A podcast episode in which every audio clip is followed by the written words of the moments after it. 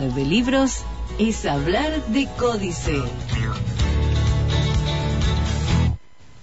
Eh, ¿Cómo te va, mm, eh, Beatriz? ¿Qué decís? Buenas tardes. ¿Qué tal, Antonio? ¿Cómo estás? Muy bien, me quedé, me quedé enganchado mal con el mensaje de un oyente que parece que, que no sé quién es, este, pero parece que es un contemporáneo nuestro porque decía, el Mencho Germano asusaba reclamando versiones de temas de Carlos Puebla la gente de Nogoyá y La Roque le daba rienda suelta a los éxitos de Guaraní.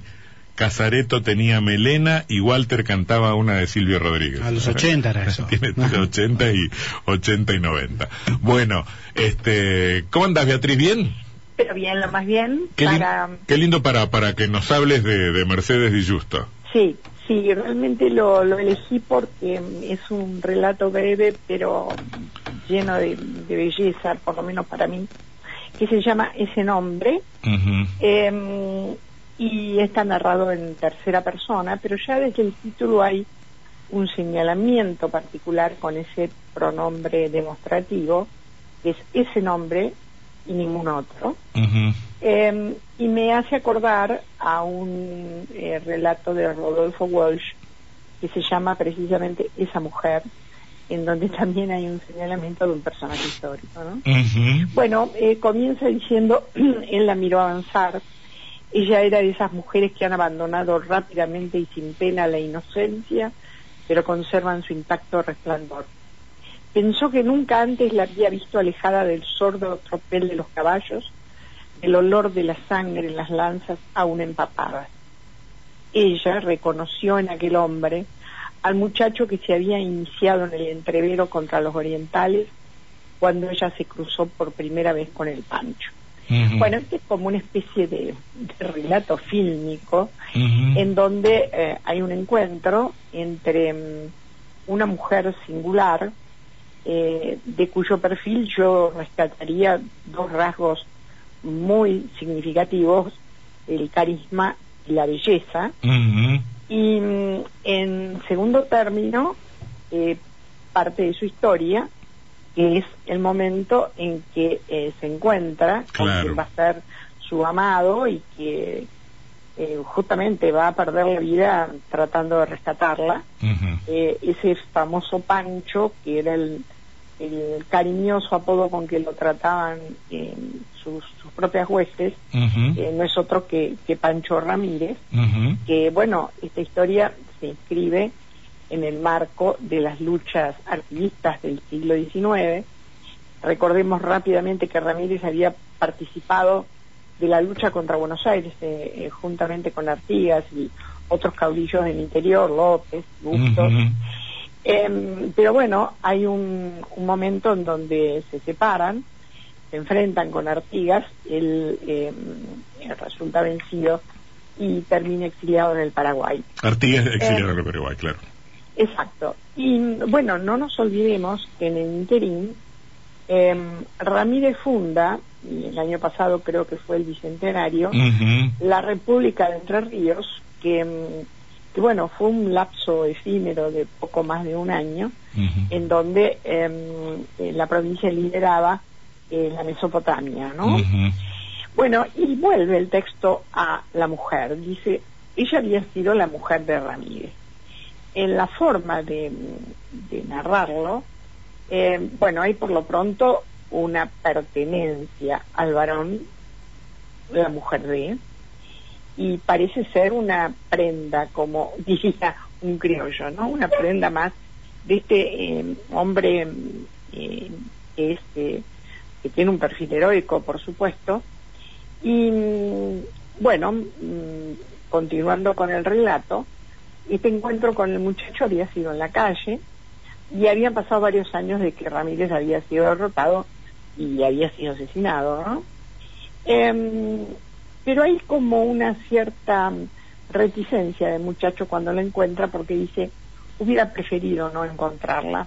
Es como, mm, como que él tiene, mm, no sabemos bien si una reticencia por la diferencia de edad o por los recuerdos que le trae este encuentro, porque dice, a modo de justificación, era demasiado joven para aceptar que a los amores, para que sean indestructibles, no hay que ponerlos a prueba.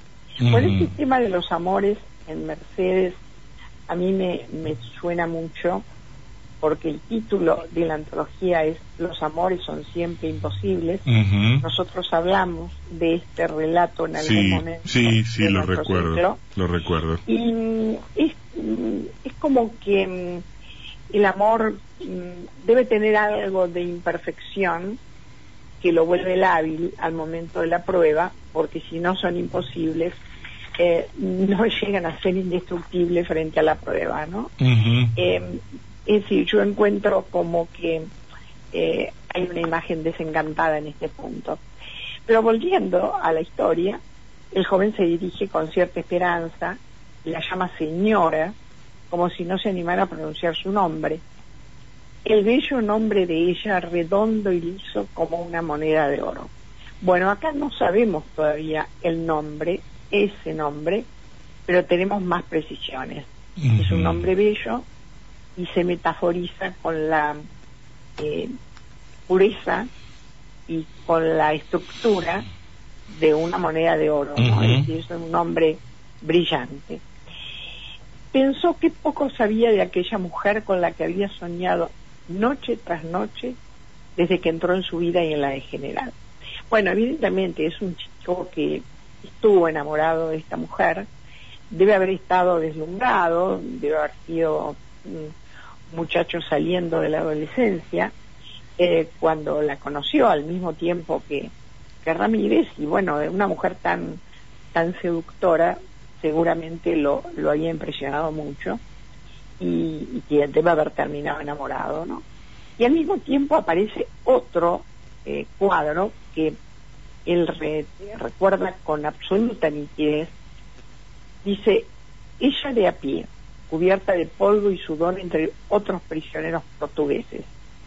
Él montado en un caballo nervioso. Ramírez llevaba en sus ojos una alegría de acero y ella el pelo desatado que tenía el color del río cuando crece el bermejo. Bueno, este párrafo eh, a mí me parece que es magnífico por sus imágenes visuales, las metáforas son excelentes y además en este mm, encuentro de ambos, no olvidemos que ella siempre vistió uniforme militar como si fuera un varón, ¿no? Em, en esta descripción me parece que está presente la tensión del deseo, ¿no? Es decir, mientras hay resiedumbre y una mirada de Pancho hacia ella y de ella hacia Pancho que recorre precisamente el atractivo del otro midiéndolo, Em, empieza a insinuarse una pasión contenida, ¿no? Y el muchacho a su vez se dice que em, habría querido saberlo todo y ella parecía adivinarlo porque le sonreía en este en este encuentro donde una vez más eh, lo imaginamos al, al joven eh, pendiente con una extrema admiración por esta mujer ya un poco más madura, ¿no? Y se acuerda que en algún momento en que estuvieron solos, ella le habló de sus padres y le contó cómo había llegado con su madre al Río de la Plata. Dice, una hermosa mujer pálida en un barco con una pequeña de cabellos rojos con la mirada demorada en el mar. Y ella habla de esa infancia donde, al parecer, viajaron en busca del padre al que no encontraron, es decir, se trata de un padre desconocido y ausente, del que ni siquiera se sabe su nombre, y bueno, volvemos a esta idea de los amores frustrados eh, que suele mencionar la narradora, ¿no? Es decir, amores eh, disruptivos, amores incompletos o inconclusos. Y de repente hay una epifanía el chico tiene una súbita revelación.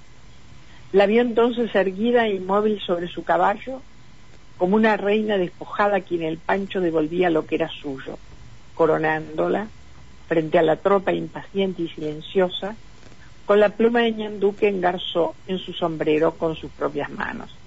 Es decir, esta escena que es prácticamente un retrato, eh, ha sido evidentemente una escena histórica, nos parecería estar viendo un cuadro y en la que se destacan entre eh, esos prisioneros portugueses de los cuales eh, eh, eh, era el dueño Artigas en ese momento y Ramírez la, la saca de esas filas, se destacan las palabras con que la menciona, es decir, reina asociado a corona, que son dos palabras que parecen avenirse al perfil que se ha hecho de esta mujer singular, pero Ramírez le pone un detalle propio, un detalle local, que es la pluma de ñandú en el sombrero, ¿no?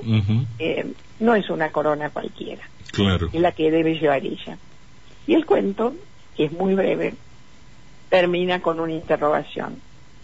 ¿Qué otra mujer que no fuera la hija de un virrey podría llevar como ella el nombre de Delfina? Aquí aparece por primera vez ese nombre, ese nombre que parecía una moneda de oro. Eh, se dice, em, no hay certificaciones, entiendo, históricas, de que la mujer se llamaba María Delfina Menchaca, pero bueno, em, en Entre Ríos se la conoce como la Delfina, incluso que ha impuesto su nombre a algunos establecimientos educativos y demás. Y lo importante es que mm, este nombre que conocemos como última palabra del cuento eh, parecería sonar con la mm, eh, imponencia de una dama noble, ¿no?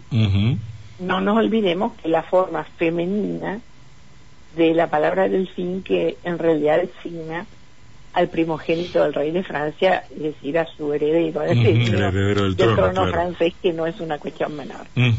Eh, a mí me parece que el cuento de Mercedes eh, da una versión verosímil del personaje e incluso esta interpretación del, del nombre. Eh, y lo que me parece realmente eh, destacable es que hace una caracterización muy intensa, cargada de, de belleza eh, de los personajes, particularmente resalta el de, el de esta mujer.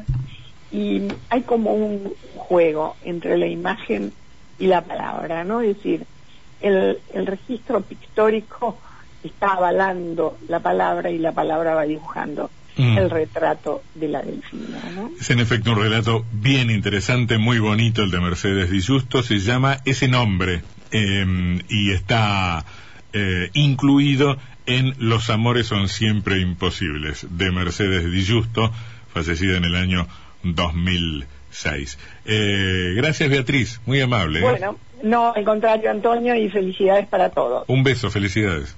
Gracias. Este espacio fue auspiciado por Códice, Buenos Aires 213. Códice, la librería tradicional de Paraná. Hablar de libros es hablar de Códice. UPCN cuenta con una escuela de formación profesional destinada